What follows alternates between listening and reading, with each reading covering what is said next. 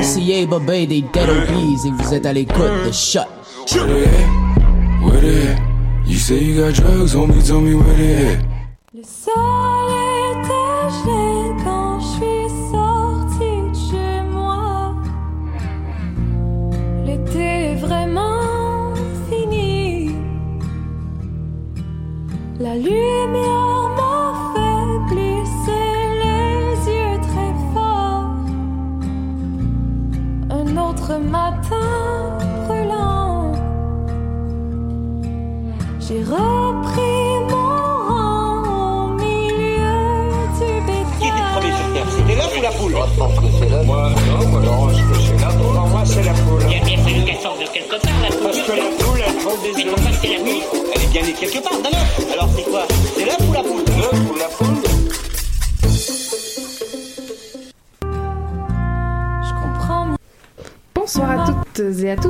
Êtes à l'écoute de la web radio de l'UCAM, et c'est l'heure de votre rendez-vous scientifique avec l'émission L'œuf ou la poule.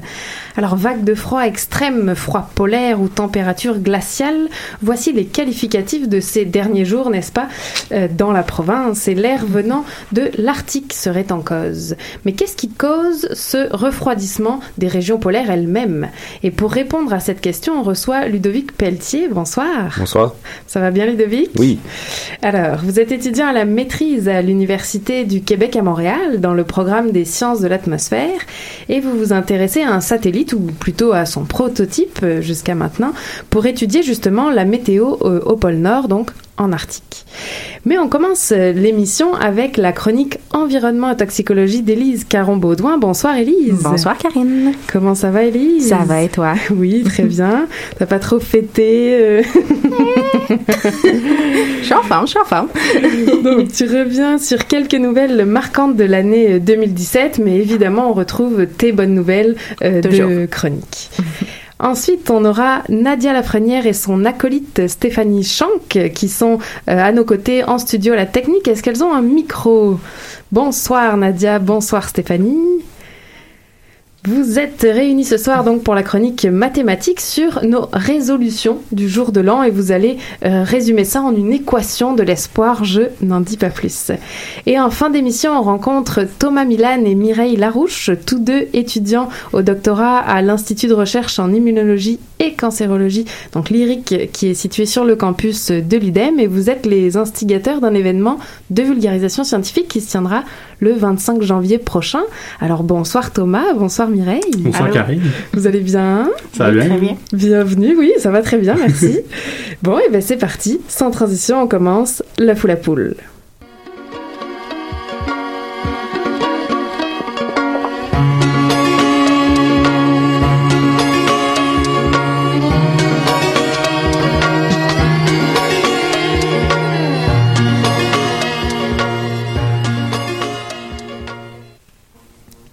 Comme on le disait, ce soir tu reviens sur quelques sujets en environnement qui ont particulièrement euh, retenu notre attention en 2017.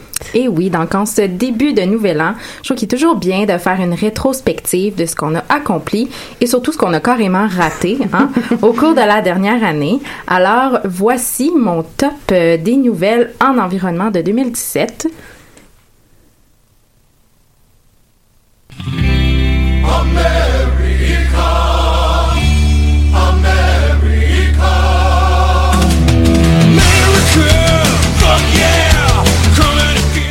Alors évidemment, fallait traverser la frontière chez nos voisins du Sud pour commencer ma chronique.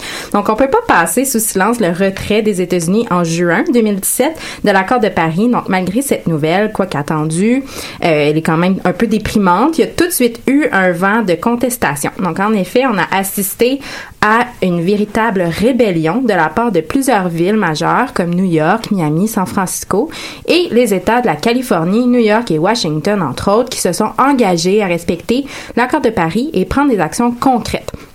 Donc, par exemple, la Californie a signé une entente commerciale avec la Chine afin de commercialiser des énergies vertes. Donc, la rébellion contre la décision très controver- controversée du président Trump a notamment pris d'assaut les réseaux sociaux. Les employés anonymes de plusieurs agences gouvernementales comme l'EPA et la NASA ont créé des comptes Twitter rogue. Donc, l'objectif de ces comptes euh, rebelles, en fait, c'est de défier le musellement des scientifiques par la présidence et de partager de véritables faits scientifiques, entre autres sur les changements climatiques. Alors, on les applaudit. Et parlant de changement climatique, ta prochaine nouvelle porte sur une de leurs conséquences. Oui, en fait, euh, je trouvais important d'inclure dans cette petite revue de l'année des événements météorologiques hors du commun qui sont survenus en 2017, dont on va parler tout à l'heure, en fait. avec notre invité. Donc, euh, les États-Unis ont été, premièrement, frappés par trois ouragans. Donc, Irma, qui a fouetté le sud des États-Unis en août et qui a rapidement été suivi par l'ouragan Harvey, qui a causé plus de 200 milliards de dollars en dommages et qui a paralysé plusieurs villes, dont la très grande ville de Houston, quand même. Puis, en septembre, c'est l'ouragan Maria qui a complètement dévasté plusieurs îles, entre autres de Puerto Rico. Donc, le réchauffement climatique est associé à une augmentation de l'intensité des ouragans et des précipitations qu'ils apportent. Une étude publiée en septembre dans la prestigieuse revue PNAS qui a d'ailleurs démontré que la récurrence des tempêtes d'intensité d'Harvey, par exemple, est de passer de 1 aux 16 ans à euh, est passé, oui, de une fois aux 16 ans comparativement à une fois aux 100 ans. Donc, Oh, tout de wow. même.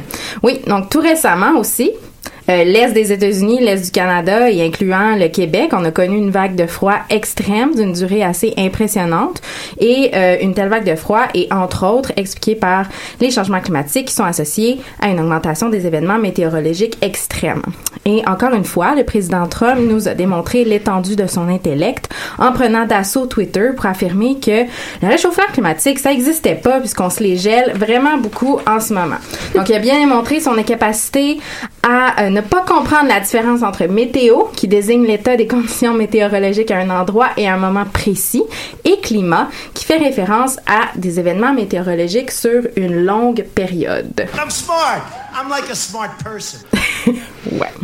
Donc, je pourrais continuer à vous déprimer pendant cette chronique en vous parlant des mauvaises nouvelles en environnement de 2017, mais j'ai l'intention de continuer avec ma traditionnelle bonne nouvelle.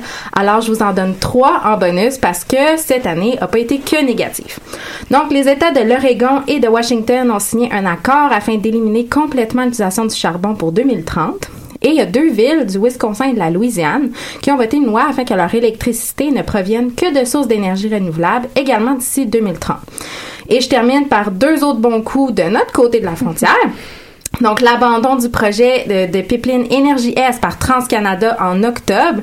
Donc, un projet énergétique qui aurait transporté du pétrole des sables bitumineux de l'Alberta vers l'est du pays en passant par plusieurs sources d'eau potable au Québec. Et l'élection de Valérie Plante à la mairie de Montréal qui a fait valoir ses priorités en termes de mobilité durable. Alors, bonne année! Merci beaucoup, Elise. En effet, on finit sur euh, des bonnes nouvelles et merci pour cette première chronique environnement et toxicologie de l'année 2018.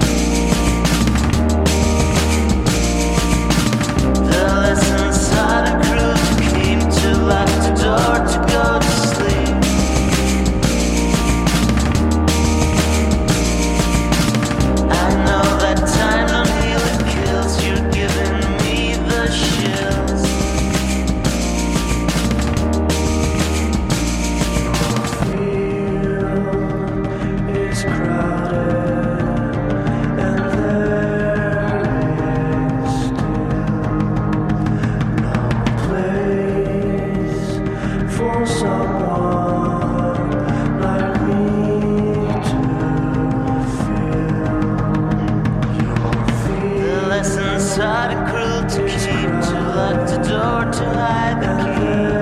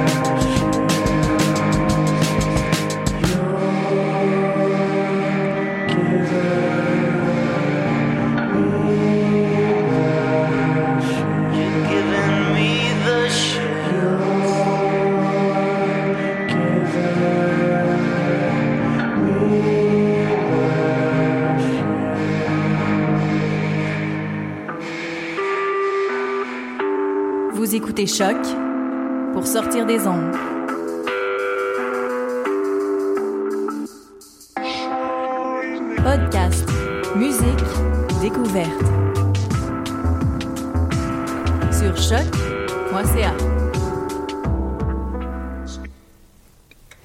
On vient d'entendre Peter and John avec la pièce The Chills. Et Karine, tu continues avec l'entrevue. Oui, tout à fait. Merci Nadia. Ce retour en onde à l'œuf ou la poule. Et cette fois, on s'entretient avec Ludovic Pelletier, qui est donc, comme on le disait en introduction, étudiant à la maîtrise à l'Université du Québec à Montréal, dans le programme des sciences de l'atmosphère. Alors vous vous intéressez à des nuages particuliers, mais on va, y arriver. Et ces nuages causent le refroidissement des régions polaires, en- entre autres facteurs bien sûr. Et pour étudier ces nuages, plusieurs chercheurs ont mis au point un satellite. Et ce soir, vous nous parlez des premiers essais avec un prototype du satellite basé à Eureka, qui est situé dans le nord du Nunavut. Alors pour commencer, évidemment, la question qui nous brûle les lèvres presque littéralement, pourquoi est-ce qu'on a si froid ces jours-ci au Québec ces dernières Qu'est-ce qui se passe? En fait, euh, durant les derniers jours, c'est une masse d'air euh, polaire euh, qu'on a tendance à appeler le, vortex polaire qui est descendu sur le, continent nord-américain. Donc, c'est une masse d'air qui est typique, généralement présente dans, le, dans le nord de, l'hémisphère. Et c'est c'est essentiellement de, de l'air qui s'est refroidi au, nord, puisque durant l'hiver, ben, dans le nord, c'est la nuit en, en permanence, il n'y a pas de soleil, et euh, l'atmosphère va perdre euh, de l'énergie vers l'espace et puis euh, former des, masses d'air très froides qui généralement restent au nord, mais malheureusement parfois descendent un peu au sud. Ouais, c'est ça. hein. Et alors, ce froid intense, donc, nous vient définitivement du pôle Nord. Mais alors, comment le pôle Nord, lui, il se refroidit lui-même? Donc, tu viens un peu de le dire, là, il y a de la perte d'énergie qui s'en va vers l'espace. C'est quoi qui fait que ce Nord se refroidit? Euh, ben justement, euh, généralement à nos latitudes ici, euh, il y a une sorte d'équilibre euh, qui est créé euh, durant le jour. On reçoit de l'énergie du soleil, on l'accumule et durant la nuit, on, on la réémet vers vers l'espace. Par contre, ben, durant la nuit polaire, comme il n'y a pas de soleil, on, on perd essentiellement toujours de, de l'énergie et éventuellement on va avoir la formation de, de masses d'air très froides. Ok. Et je pense, tu me parlais hors micro, qu'il y a un phénomène aussi de, qui est lié à la quantité de vapeur d'eau qui est présente euh, euh, ben, en Arctique, par exemple. Oui, mais présentement, on parle beaucoup de, de changement climatique. On Ouais. parle aussi euh, de gaz à effet de serre, du CO le CO2 principalement. Mais euh, le gaz à effet de serre le, le- le- le plus euh, fort, essentiellement, qui existe, c'est la vapeur d'eau.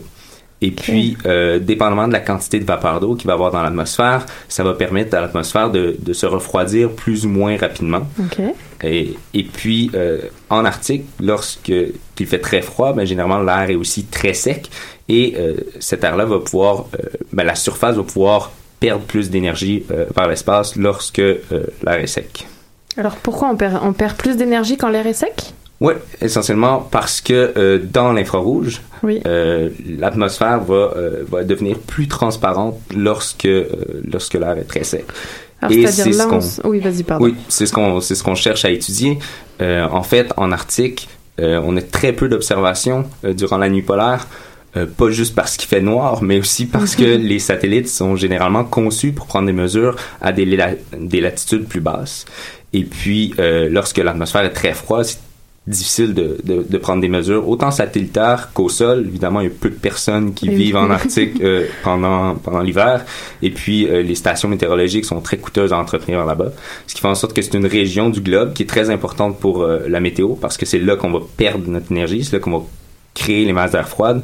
Euh, par contre, ben, il y a très peu d'observations euh, présentement. Donc, on essaie de développer une technologie qui va nous permettre de, de mieux observer euh, l'atmosphère arctique.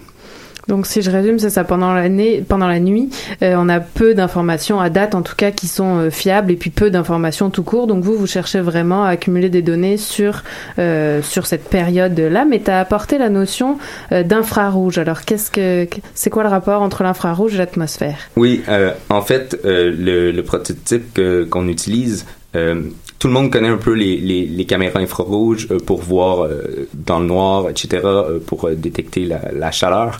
Euh, nous, euh, c'est essentiellement le même principe. Par contre, on va utiliser des longueurs d'onde qui sont un petit peu plus longues. Donc, on appelle ça l'inf- l'infrarouge lointain. Et euh, l'infrarouge lointain, essentiellement, il y a, plus de 60% euh, de, de l'énergie émise par l'atmosphère lorsqu'il est très froid qui vont euh, être émises dans euh, cette région du spectre électromagnétique. Et puis, euh, c'est aussi des longueurs d'onde qui vont être très sensibles aux propriétés optiques euh, des nuages qu'on retrouve euh, au pôle. Donc par exemple, ce qui compose un nuage, comme les cristaux par exemple, c'est dans en faisant des mesures avec ces longueurs d'onde-là, on sera capable d'aller détecter ces cristaux-là, par exemple? Oui, euh, essentiellement, ce qui se passe au pôle pendant, pendant l'hiver, euh, vous connaissez peut-être les, les nuages, les cirrus. C'est des nuages très fibreux euh, qui euh, se forment en, en haute atmosphère ici. Donc, ça ressemble un peu à, à des cheveux blancs. Euh, ça, c'est des nuages de glace euh, qui, euh, à nos latitudes, vont, vont uniquement se former en haute atmosphère là où euh, c'est très froid. Par contre, en Arctique, ils vont avoir tendance à se former sur l'entièreté de, de la troposphère, qui sont les premiers 10 km de l'atmosphère. Et Donc puis, assez bas par rapport à ce qu'on voit chez nous. Il y a déjà Ouais, des nuages exact. de Nous, glace. nous, ça va se, se- se produire toujours euh, au, au haut de la troposphère, donc généralement en haut de 8 km. en Arctique, ça, ça peut se former sur presque tout l'ensemble de la, de la troposphère. Et donc vous, vous avez décidé d'étudier ces nuages-là en particulier? Mais en fait, euh, comme, euh, comme j'ai mentionné plus tôt, comme le, la vapeur d'eau est un, un gaz à effet de serre important et euh, qui va dominer essentiellement le, le bilan radiatif euh, de l'atmosphère, ben, on aimerait vraiment savoir euh, quand est-ce que euh, l'atmosphère est, est très sec. Et puis, euh, une des façons de, de prédire euh, essentiellement si l'atmosphère est sec, c'est savoir si la, la vapeur d'eau a été déposée, a été essentiellement enlevée de l'atmosphère par la présence de nuages qui, eux, vont précipiter. Donc, ils vont enlever de la vapeur d'eau en altitude et euh, vont la déposer dans, dans l'atmosphère plus basse et ainsi favoriser la perte d'énergie euh, par l'espace. Donc finalement, quand on a des nuages, euh, comme il y a précipitation, c'est là que ça crée comme une déshydratation de l'atmosphère. Donc là, on, on arrive à une atmosphère euh, sec, comme tu le disais. Et, et là, dans ce temps-là, donc on s'en va euh, vers donc l'in- l'infrarouge, là, ce que tu disais tantôt, Oui. quand l'atmosphère est sec. Alors comment vous vous y prenez pour euh, faire ces mesures euh, dans l'infrarouge? Et plus loin, excuse-moi. Ouais. oui. Euh, essentiellement, ça, ça fonctionne. euh, le radiomètre, euh, le FIR, le Far Infrared Radiometer, va euh, essentiellement fonctionner comme euh, comme une caméra. Euh, Ça, c'est où- le nom du satellite, le FIR, là. le, le FIR, c'est le nom du, du prototype Du au prototype, sol. Le satellite n'existe pas encore. On espère euh, pouvoir le, le lancer éventuellement. Euh, donc, euh, un radiomètre, ça fonctionne un peu comme une, caméra. On a un capteur qui va être sensible à la quantité de photons qu'on reçoit. Et devant ce capteur-là, on va mettre des filtres qui vont laisser uniquement passer les longueurs d'onde qui nous intéressent. Et puis, euh, comme ça, on va pouvoir mesurer la radiance, c'est-à-dire l'émissivité de l'atmosphère dans différentes longueurs d'onde. Parfait. Alors, on sait que les premiers tests ont été réalisés euh, en premier à bord d'un avion qui en survolant euh, l'Arctique. Mais alors, vous, c'est ça, euh, j'ai cru comprendre que vous pouviez rester au sol finalement pour obtenir ces données-là. Alors, on va revenir, je pense, après la pause musicale pour savoir comment vous réalisez ces, ces données et si vous-même vous avez été dans le nord au Nunavut. Mais on part en musique.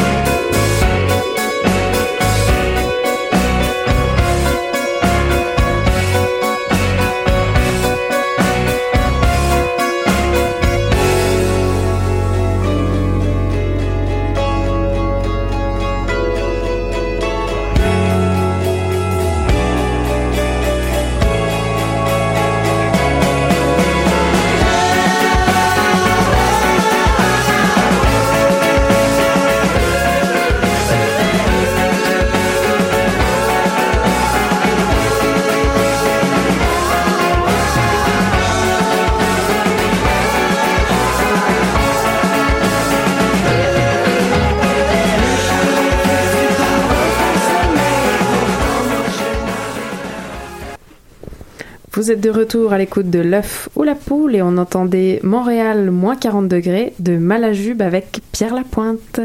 On reprend notre entrevue avec Ludovic Pelletier. Alors comme on le disait euh, avant la pause, j'en perds mes notes, oui c'est ça, plusieurs laboratoires ont mis au point euh, une nouvelle génération de, de prototypes de futurs satellites capables de faire des mesures dans l'infrarouge, donc invisible à l'œil nu. Et cet infrarouge est émis euh, par l'atmosphère. Je regarde notre invité pour être sûr que je dise pas de bêtises. Et donc Ludovic Pelletier étudie les données récoltées par euh, un des prototypes basés à Eureka dans le nord du Nunavut et on s'en allait là justement. Est-ce que vous-même vous êtes déjà allé euh, si haut dans le nord pour votre terrain finalement de recherche? Oui, j'ai passé un mois, le mois de fin février jusqu'à fin mars euh, d- 2016 euh, à Eureka au Nunavut. Euh, c'est un c'est un univers très particulier là-bas, Oui. évidemment, euh, surtout durant durant la nuit. Euh, bon, j'ai vu le soleil se lever au courant de, de ma présence euh, au laboratoire, euh, mais quand on arrive là, la, la première fois, essentiellement, c'est noir, complètement noir partout, et puis euh, évidemment très froid.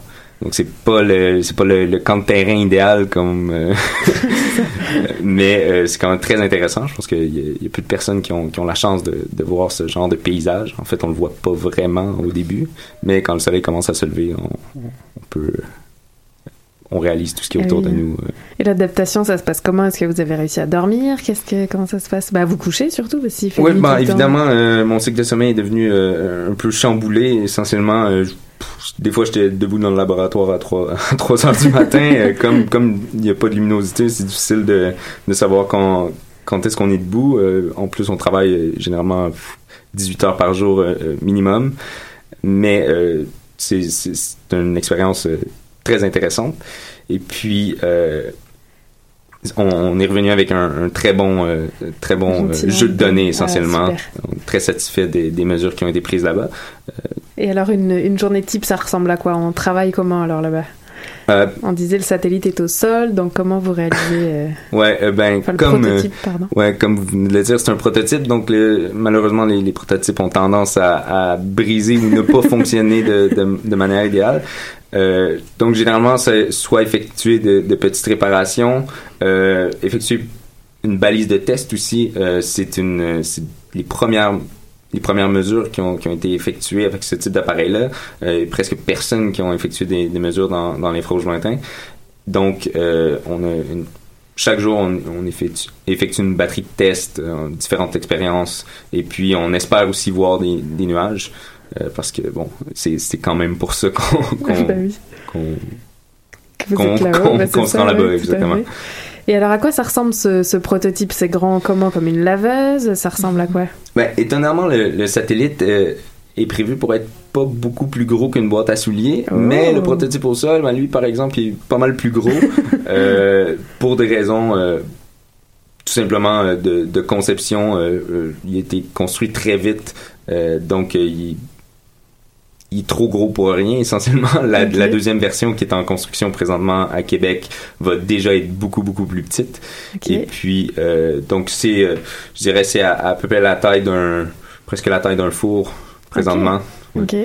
Et alors euh, quels sont le, le type de données que vous avez récoltées? Qu'est-ce que ça mesure un prototype comme ça? Ben, essentiellement, euh, pourquoi on étudie les nuages de glace avec ça? Euh, ben, ces longueurs d'onde-là, dans lesquelles on prend nos mesures, sont très sensibles à la taille des cristaux de glace. Donc, on est capable de différencier à savoir si un nuage va précipiter ou ça va tout simplement être un nuage euh, qui précipite pas, qui est composé de petits cristaux de glace qui vont rester en suspension dans l'air. Ok. Donc grâce à ça, vous allez déterminer finalement si l'atmosphère va être sec ou non en fonction de la précipitation ou non de- du nuage, Ouais. entre autres. il y a tellement peu de mesures fiables en Arctique présentement euh, qu'on s'est rendu compte de la présence de, de ces nuages-là il, y a- il y a à peine 10 ans. Oh, ok. Et puis, euh, ça a soulevé une panoplie de questions avec- auxquelles on, on, ne, on ne peut pas répondre présentement parce qu'on on n'a pas de moyen de les détecter euh, convenablement. Donc, on n'est pas capable de faire des liens avec euh, les différentes euh, conditions climatiques, les différents polluants qu'on retrouve dans l'air. Donc, le, le but de ce satellite-là, ça va être justement de mieux observer les nuages, de faire la distinction entre un nuage qui précipite et un nuage qui précipite pas, de façon à éventuellement faire des liens avec, les autres phénomènes euh, météo. Oui, parce que je lisais en préparant l'émission que ces nuages sont contaminés, mais comme vous le disiez, finalement, on ne sait même pas de quoi, par quoi. Con- contrairement à l'Antarctique, qui est un endroit euh, très euh, très pur et presque rien dans, dans l'air, euh, l'Arctique est, est sujet à- aux émissions de, de polluants anthropiques. Et puis, euh, ces polluants-là vont avoir un très grand effet sur la, la composition et les propriétés des nuages. Et euh, d'ailleurs, il y a un, un article qui a été publié très récemment euh, qui euh, essentiellement relève le même point. Et euh, on, on on sait que les polluants ont, ont beaucoup euh, d'influence sur, sur les nuages en Arctique, à nos latitudes aussi, mais en Arctique, c'est encore, euh, encore plus important. Et puis, euh, ben, comme on a de la, de la difficulté pendant la nuit polaire à déjà les détecter, ben, on, on, on a besoin d'un nouvel instrument pour pouvoir les, les voir. Parce Tout que à fait. Et alors peut-être qu'un jour, grâce à ces données-là, on pourra aussi faire des, prévisions finalement sur euh, le comportement météorologique euh, de, l'Arctique. Et je me demandais, euh, une question qu'on pose souvent, ou peut-être qu'on vous pose souvent aussi, quel est le lien entre, je vais faire euh, référence un peu à la chronique d'Élise, entre le réchauffement climatique et les froids intenses comme on les connaît maintenant, parce que certains d'entre nous sur la planète disent « Oh non, mais il fait trop froid, il n'y a pas de réchauffement climatique ». Oui, en fait, je vais revenir à ce, ce- de quoi je parlais au, au début de l'entrevue, le, le- ce qu'on appelle le, le vortex polaire. Euh, le vortex polaire, si la différence de température entre le pôle et les latitudes auxquelles on vit est très grande, le, euh, le- ce qu'on appelle le courant jet va être très fort et va avoir tendance à bien confiner le vortex polaire au nord. Donc, il va rester en Arctique. Puis, généralement, on aime ça comme ça parce qu'il fait, il fait moins froid ici. Euh, par contre, si cette différence de, de température-là est moins intense, euh, le jet va avoir tendance, euh, le courant jet va avoir tendance à ralentir et euh, le, le, le vortex polaire va avoir tendance à, à se déstabiliser. Ce qui s'est passé, euh, ben, il y a euh, en fait très peu de jours, il y a à peine une Hier semaine, euh, le, il y a eu de, une, une de, de- d'air chaud euh, jusqu'au pôle et puis le, vortex euh, s'est littéralement euh, brisé en deux et il y en a la moitié qui est, qui est descendue sur, sur l'Amérique du Nord. Donc euh, on sait que l'Arctique euh, est sensible au, changement climatique et a tendance à se, se réchauffer beaucoup plus rapidement que nos latitudes. Donc la, différence de température entre nos latitudes et le pôle diminue, donc le jet est moins fort et le vortex polaire va avoir tendance à avoir des méandres qui vont se rendre jusque jusqu'en Amérique du Nord, en Europe, en Sibérie, etc. très intéressant. Et en effet, c'est plus clair euh, maintenant, j'espère, pour, euh, pour la plupart d'entre nous. Et ben, je pense que c'est déjà euh, le, le temps de conclure. Mais donc, en somme, si, si je conclue un peu ce, ce prototype FIR, là, il permettra finalement de mieux caractériser euh, le cycle de l'eau dans l'atmosphère euh, des régions polaires et en, en l'occurrence en Arctique. Est-ce que... Exactement. Bon, bah super. Est-ce que vous avez un mot de la fin ou... Ouais, moi, j'ai une petite question pour vous, sinon, pour le mot de la fin. Allez-y. Alors, d'après vous, c'est l'œuf ou la poule? Euh, L'œuf. Est-ce que vous avez un argument à ajouter à ça ou... Ouais, je, je pense que les, les poules sont plus récentes que, que les œufs en général dans l'évolution. Euh, je vais y aller pour l'œuf. Merci beaucoup, merci beaucoup Ludovic, euh, Ludovic. Et je rappelle que vous êtes étudiant à l'Université du Québec à Montréal dans le programme des sciences de l'atmosphère. Et puis on va tout de suite faire une pause musicale et après cette pause, Stéphanie et Nadia nous parlent de l'espoir de tenir vos résolutions du nouvel an. C'est parti.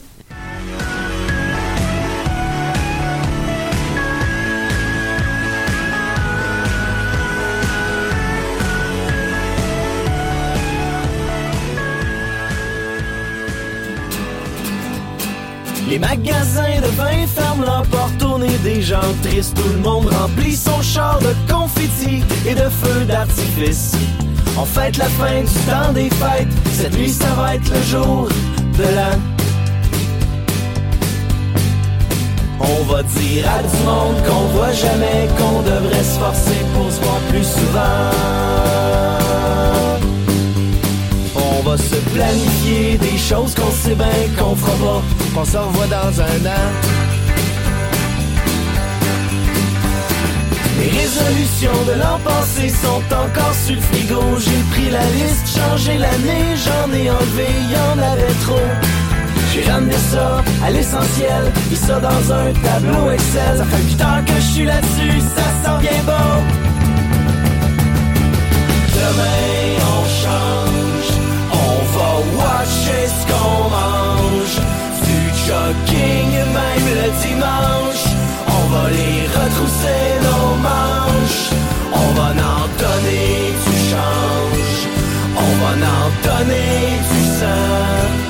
On va en prendre des cours de danse, on va comprendre nos finances.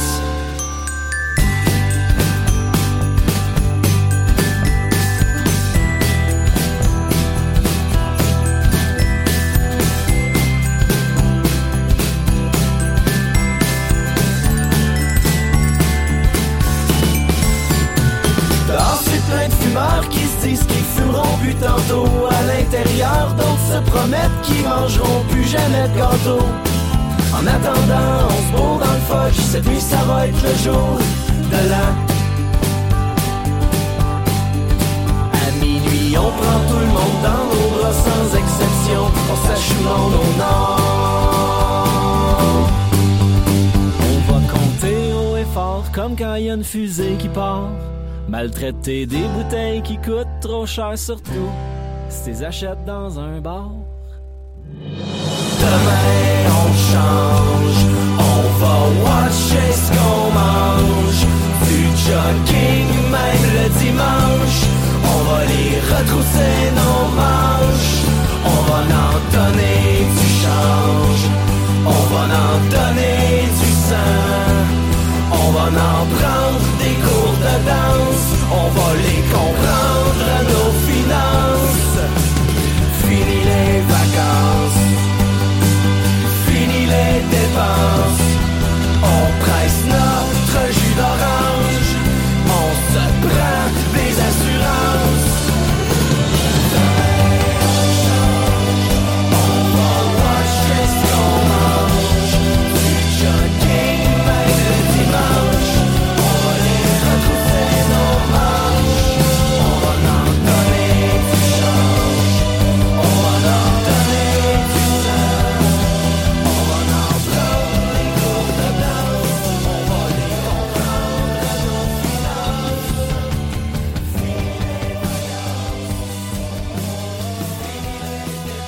C'était Cette nuit, ça va être le jour de l'an de Trois gars sur le sofa. Une chanson qui introduit plus que bien la chronique mathématique de ce soir. Alors, on vous écoute les filles.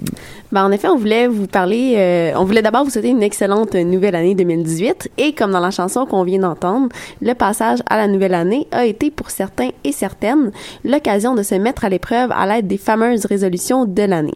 Donc prendre des cours de danse, donner du sang, faire son propre jus d'orange ou encore les plus classiques, le arrêter de fumer ou perdre du poids. Et je serais bien curieuse de savoir si quelqu'un autour de la table s'est donné une résolution cette année. Moi, oui. ah, Stéphanie, oui. Donc, Stéphanie, pour toi qui en as prise, euh, c'est quoi ton niveau d'optimisme face à l'accomplissement de tes résolutions? Euh, ben, je suis très optimiste, là, je dirais, euh, sur une échelle de 0 à 10, à peu près là, 8. OK, puis encore, sur une échelle de 0 à 10, c'est quoi ton niveau d'espoir face à l'accomplissement de tes résolutions? Ah, je dirais 10. Ah, Donc, plus d'espoir que d'optimisme? Donc, pour- pour- pourquoi on pourrait dire ça? Pourquoi? Ben, parce que si je mets moins d'espoir, c'est un peu déprimant, je trouve, non? Oui, mais encore, par rapport à notre chronique. Ah, ben c'est ce qu'on va voir euh, à l'instant. Donc, euh, on va vous parler de ce que des psychologues australiens ont trouvé. Donc, ils ont trouvé que l'espoir serait distinct de l'optimisme, même si les deux dépendent des chances qu'un événement se réalise. OK. Bon, quelle est cette différence-là? Euh, c'est celle entre possibilité et probabilité. Donc, on dit qu'un événement est possible si les chances qu'il se réalise sont non nulles. Donc, si j'achète un billet de loto de 6,49, par exemple, c'est possible que je gagne le gros lot. Dans le sens où c'est pas absolument impossible. Par contre, est-ce qu'on dirait que c'est probable? Ah, ouais. Ben, avec environ une chance sur 14 millions, c'est très peu probable. Puis, c'est un peu la même distinction qui existe entre espoir et optimisme. Donc, en effet, si je demande à quelqu'un au dépanneur s'il a espoir de gagner le million, il va peut-être me dire que oui ou un peu. Si je pose la question autrement à, mettons, la même personne et que je lui demande s'il est optimiste de gagner le million, je serais quand même assez surprise qu'on me réponde avec assurance. Ah, ouais, tout à fait. Mais là où on trouve des mathématiques, parce que bon, c'est ce qui nous intéresse après tout, c'est que les chercheurs de l'école de psychologie de l'université de Findlers disent avoir trouvé les équations de l'espoir et de l'optimisme. Oh wow. Ouais. Ben là, faut faire tourner. Donc, ils ont en effet mesuré l'effet sur l'optimisme et sur l'espoir d'une augmentation et d'une diminution des probabilités d'événements qui sont plutôt rares. Donc, pour l'espoir, ils sont arrivés à la conclusion euh, que pour des, pour des événements pardon, qui ont peu de chances de se produire, l'espoir est multiplié par 8 si on double la probabilité d'occurrence de l'événement. Ou encore par 27 quand on triple la probabilité d'occurrence de l'événement. Donc, on dit que la fonction de l'espoir est cubique, ben parce que 2 au cube, ça fait 8, puis que 3 au cube, euh, ça fait 27. Donc, si on double la probabilité, on multiplie par 8 parce que c'est 2 à la 3. Donc, c'est pour ça qu'on dit que c'est une fonction cubique. Par contre, l'optimisme se comporte comme la probabilité. Donc, si on double la probabilité, l'optimisme va doubler aussi, et c'est ce qu'on appelle un lien linéaire. L'autre caractéristique des fonctions cubiques, c'est qu'elles croissent rapidement au début. Ensuite, elles ralentissent leur croissance ou décroître, ou décroissent, et puis finalement, elles vont recommencer à croître rapidement quand la, la probabilité va monter. Donc, dans le cas présent, ça veut dire qu'on fonde beaucoup plus d'espoir que d'optimisme quand les probabilités sont faibles. Ensuite, que l'augmentation des probabilités, disons entre 40 et 70% changera pas grand-chose sur notre espoir et que ça va augmenter de nouveau par la suite au fur et à mesure que les probabilités sont assez élevées. Donc, autrement dit, pour ce qui est de l'espoir, on donne beaucoup d'importance aux faibles probabilités et on en donne peu aux probabilités qui sont importantes, ce que la littérature scientifique en psychologie avait déjà démontré. Ok, mais alors les chercheurs, comment ils s'y sont pris là pour euh, étudier finalement l'espoir en lien avec l'optimisme? Parce que Ben- j'imagine ça dépend qui t'interroge. Mais voilà, ils ont, ils ont fait en fait deux études, une qui se trouve en contexte sportif puis l'autre en contexte plutôt politique. Donc, dans la première, on s'intéressait aux partisans d'équipes de football.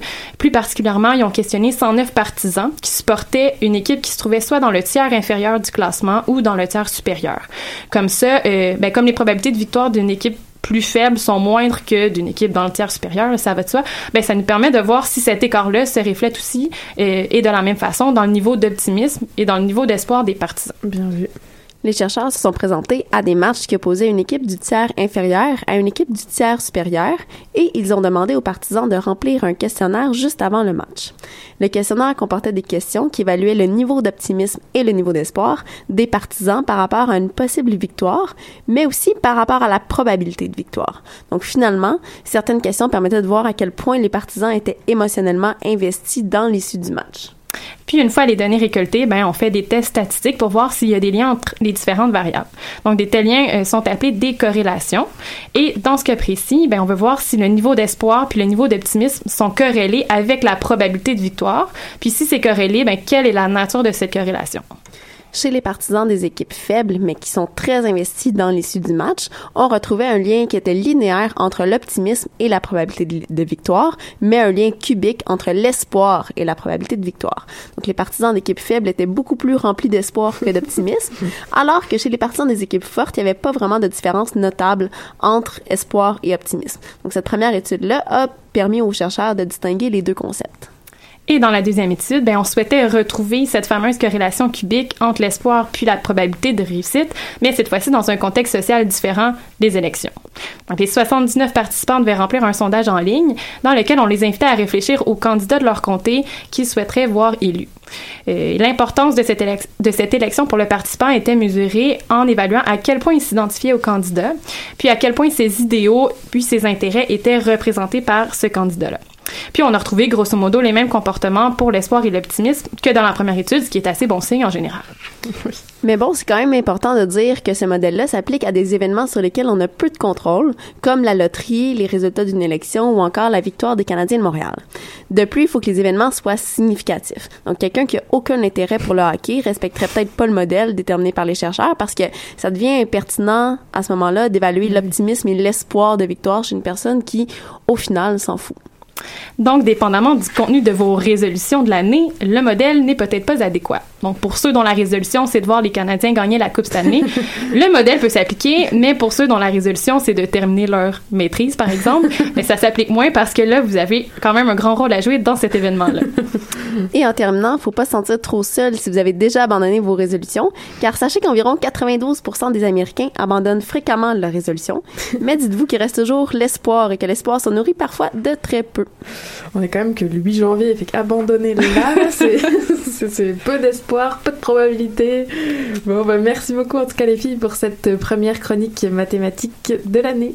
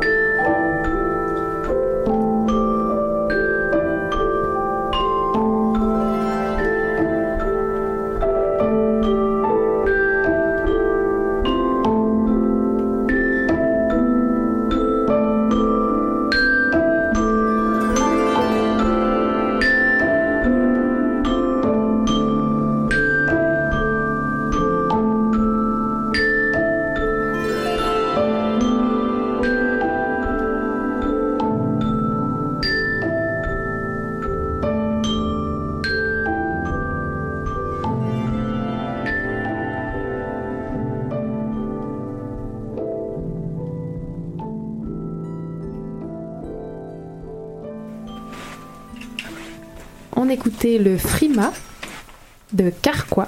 Et vous êtes toujours à l'écoute de l'œuf ou la poule. Et alors, euh, on a collé nos invités les voir dans la caméra. Donc, cette fois, nous avons avec nous euh, Thomas Milan. Pardon, je l'avais mal dit euh, au départ. Donc, Thomas Milan et Mireille Larouche. Rebonsoir. Bonsoir. Alors, vous êtes tous les deux étudiants euh, au doctorat à l'Institut de recherche en immunologie et cancérologie, autrement dit l'IRIC. Et vous êtes donc à l'initiative d'un événement euh, tout nouveau, tout frais de vulgarisation scientifique euh, qui se tiendra, on peut d'ores et déjà l'annoncer, le 25 janvier prochain, autrement dit très bientôt. Exactement. Est-ce que ça va là? Je vous empêche pas une soirée en moins de- d'organisation, ça va On est dans le jus, mais ça va, là, on... Non, tranquillement, euh, un jour à la fois, comme on dit. Exactement, petit à petit. Alors, euh, d'où vous est venue euh, cette idée de- d'organiser un événement de, de culture scientifique?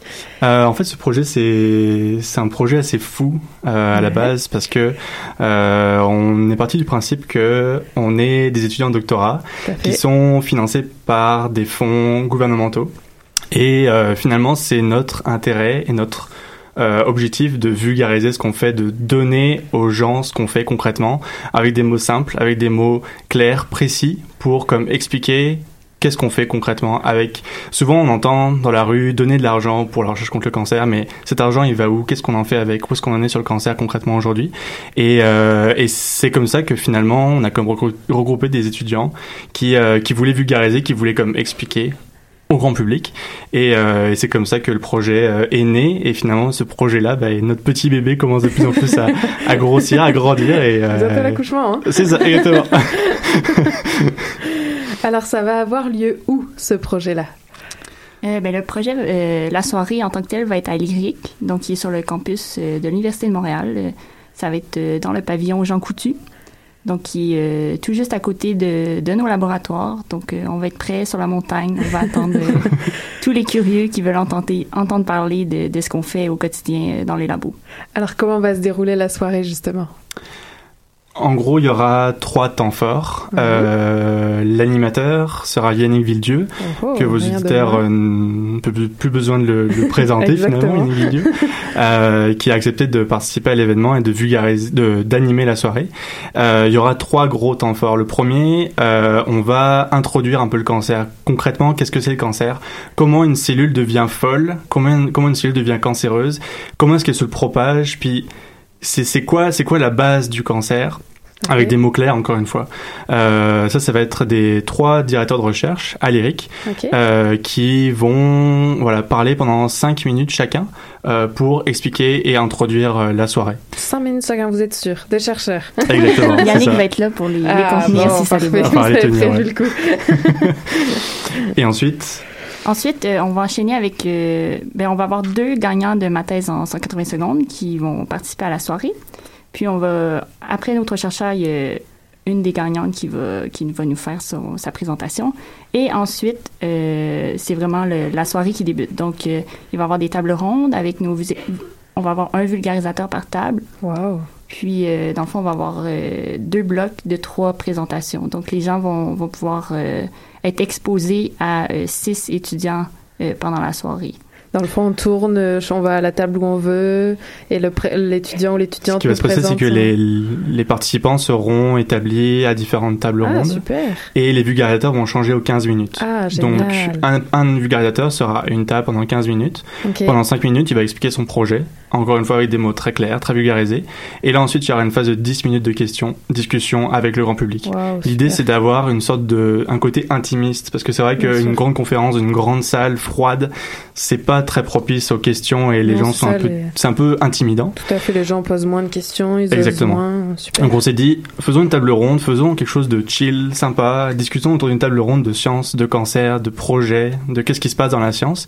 Et finalement, c'est ça l'idée. Et toutes les 15 minutes, il aura une petite clochette qui permettra au vulgarisateur de changer de table. Ah, et les participants auront droit de picorer en fait entre différents thèmes qu'on a plus classifiés entre nos 16 vulgarisateurs, de façon à ce que chacun ait un petit peu de, de thème et un petit peu de science. Donc 16 vulgarisateurs, vous avez Exactement, réussi à ouais. réunir. En plus des trois chercheurs au départ, en plus des deux finalistes, euh, enfin ça. des deux gagnants Ouais, de ma thèse donc, euh, on 180 a beaucoup de gens qui, qui étaient Wow. intéressés à participer. Ben, en fait, on trouvait que c'est un, un aspect qui manquait un peu à notre formation euh, traditionnelle au doctorat, être capable de vulgariser ce qu'on Ben, fait à- bien auprès d'un large auditoire.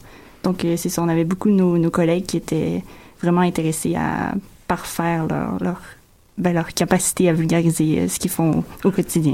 Alors est-ce que vous deux, vous serez des vulgarisateurs de la soirée? Malheureusement, non. Ah, Pour cette pas première cette édition, année. on ne pourra pas vulgariser. Bah on non, aura vous comme- organisez, là, on s'entend Il y aura comme trop de choses à gérer en même temps. Mais la prochaine, pour la prochaine édition, Ouais, je pense que oui, parce que c'est quelque chose qu'on qu'on Ah, ça aime y tous les vous voyez beaucoup. déjà la prochaine édition. Ah bah pourquoi pas là hein. on aimerait ça, ouais, on aimerait ça que ça devienne euh, un événement annuel, je pense. euh, Ouais, c'est un petit, c'est un petit peu l'objectif, euh, c'est ça. Puis l'idée, c'est que on va proposer de la sangria, du vin, de la bière, des évidemment Là, le dire tout de suite. aussi avec, en- avec beaucoup de modération bien évidemment, Évidemment. Euh, et quelques petites bouchées. Puis l'idée, c'est vraiment de passer une soirée chill, à parler de science tranquillement, avec des personnes qui sont en plein dedans, qui Ouais, font, qui sont au cœur de la relève scientifique. Et on est, ça nous tient vraiment à cœur avec Mireille le fait qu'on fasse participer, participer des personnes qui sont vraiment le futur de la science, qui sont en pleine formation, au doctorat, euh, post-doctorat, et qui veulent participer finalement à propager la, la nouvelle scientifique. Super, bon bah alors maintenant il ne reste plus qu'une information, comment on s'inscrit Ah, ben, euh, on a mis en place une page Facebook Ouais. euh, qui s'appelle, ben, ben, c'est un événement Facebook en fait, dans les coulisses de la recherche. Donc, si les gens cherchent euh, euh, ce nom-là, ils vont trouver assez facilement notre page. Puis, les billets sont en vente via Eventbrite, donc vous pouvez y accéder sur la page Facebook. Euh, je crois que vous avez partagé euh, notre page sûr. sur votre sur votre page à vous. Tout à fait. Donc, euh, les gens devraient la trouver assez facilement. Puis, euh, c'est possible d'acheter les billets jusqu'au 25 janvier. euh. Ah oui, d'accord, jusqu'à la dernière minute, Ouais. c'est, je pense que c'est 10 dollars et que- pour les étudiants. 10 dollars pour les étudiants, 15 dollars pour euh, pour euh, les, le public Le en général. public ouais. qui n'est plus euh, plus étudiant et donc là on parle vous l'avez dit de du- il y a une collation finalement en tout cas un petit un petit buffet euh, euh, sangria vin sans doute bière j'imagine Oui. et, euh, et avec ça donc 16 vulgarisateurs qui feront le tour euh, des tables qui nous permettra de découvrir euh, différents projets et, euh, et en primeur Yannick Villedieu qui qui vient animer la soirée ben, c'est magnifique j'ai envie de dire Une euh, précision bravo. importante. bien sûr Karine, vous serez parmi nous à cette soirée. Oui oui je serai là C'est pas n'importe qui qui sera à cette soirée, c'est important de le préciser. oui, je serai là. En effet, c'est à mon agenda.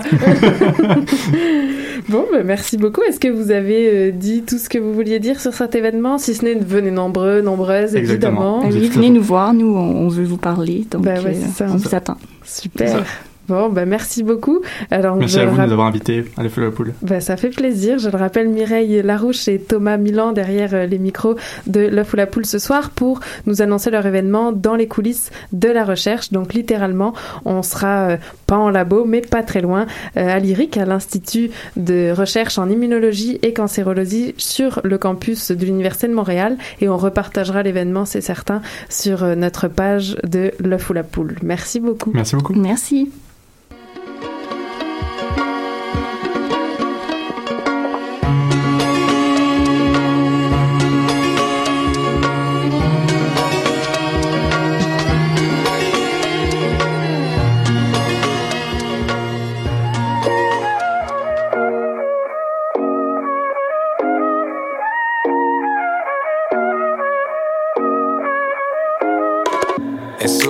Les miroirs et les lentilles.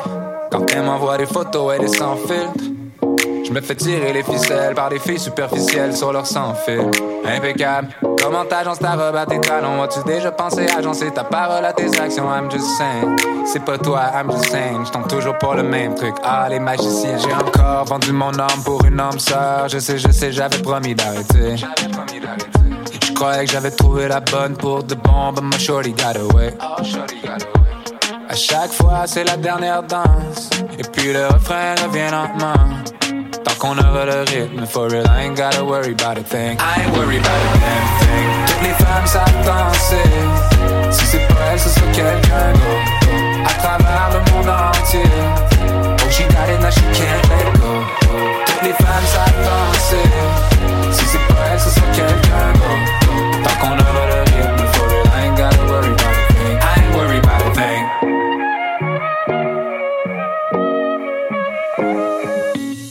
Maintenant tu m'attends sur ma deuxième ligne. J'avais que tu rappellerais one of these days. Mais t'en fais pas, mon cœur est flexé. Tu peux le squeeze, mais pas le briser. Oublie le passé, on fait comme de rien. Tu veux passer la nuit, y'a aucun problème. Mais t'es mieux d'appeler la job. Dis que tu recommences à neuf, mais que tu travailles pas demain. J'ai encore vendu mon âme pour une âme sœur. Je sais, je sais, j'avais promis d'arrêter. Je croyais que j'avais trouvé la bonne pour de bon, but my shorty got away. À chaque fois, c'est la dernière danse. Et puis le refrain revient lentement. Tant qu'on aura le rythme, for real, I ain't gotta worry about a thing. I ain't worried about a damn thing. Toutes les femmes savent danser. Si c'est pas elle, ce sera quelqu'un d'autre. À travers le monde entier. Oh, she got it, now she can't let go. Toutes les femmes savent danser. Si c'est pas elle, ce sera quelqu'un d'autre. Tant qu'on aura le rythme, for real, I ain't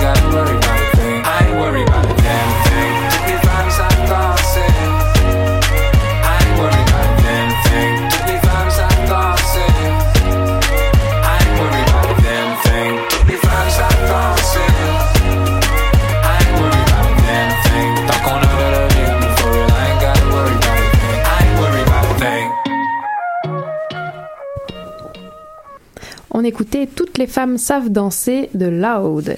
Et c'est l'heure déjà de terminer cette émission. Il est très exactement 19h56. Et donc je remercie évidemment notre invité Ludovic Pelletier. Merci beaucoup. Je sais pas si on t'a coupé ton micro. Non, c'est bon. Merci Ludovic. Merci de l'invitation. Oh, Je remercie aussi Thomas Milan et Mireille Larouche qui sont venus nous parler de leur événement dans les coulisses de la recherche. Merci beaucoup. Merci. Merci à vous pour l'invitation. Et évidemment, nos chroniqueuses régulières, Élise Carambaudouin, qu'on félicite encore d'avoir euh, fini sa thèse ces dernières semaines. Bravo Élise. et Nadia Lafrenière et Stéphanie Chang qui se retrouvent non seulement pour leur chronique, mais aussi au laboratoire. Attention, Ah oui, va ça faire- fait du bien. Ça fait tellement plaisir. Et pour la sélection musicale, on remercie euh, aussi Nadia et Stéphanie. Je comprends mieux hein, vos journées au labo maintenant. Les lundis, on a toujours beaucoup de plaisir. Bon, merci beaucoup et on rappelle évidemment que vous retrouverez l'œuf ou la poule sur les réseaux sociaux, donc Facebook, Twitter et sans plus tarder, c'est la grosse nouvelle de l'année, le site internet de l'œuf ou la poule verra le jour d'ici quelques semaines, c'est certain. Et on se quitte en musique et je vous dis à très bientôt, à dans deux semaines. Bonne soirée. Qui était le premier sur Terre C'était l'œuf ou la poule? Moi, je pense que c'est l'œuf. Moi, non, moi, non, je pense que c'est la poule. Pour moi, c'est la poule. Il y a bien fallu qu'elle sorte de quelque part, la poule. Parce que la poule, elle prend des Mais œufs. pourquoi c'est la poule? elle est bien née quelque part d'un œuf. Alors c'est quoi? C'est l'œuf ou la poule? L'œuf ou la poule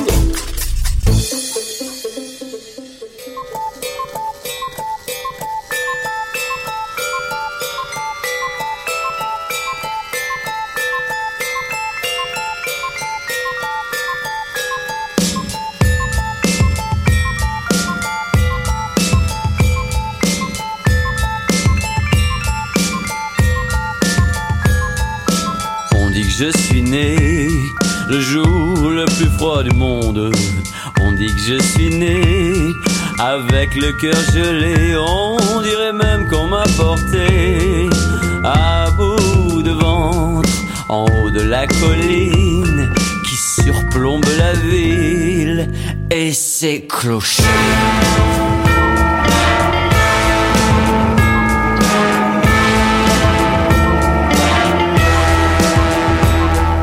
Là où vivait dans une drôle de maison femme dite folle par tous les habitants.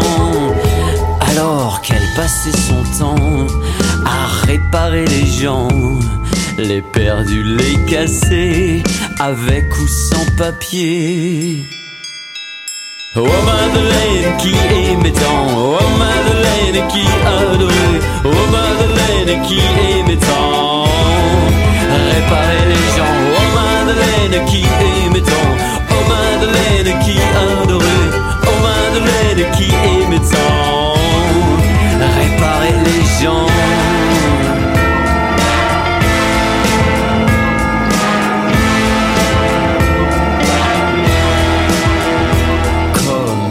Installé sur la table de la cuisine, j'ai cru un instant qu'elle voulait me dévorer. Me prendrait-elle pour un poulet grillé que l'on aurait oublié de tuer?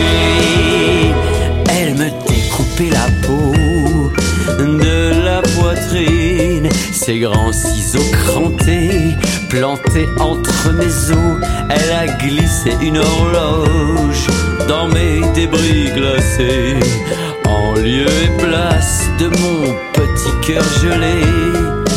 Oh Madeleine qui aimait tant, oh Madeleine.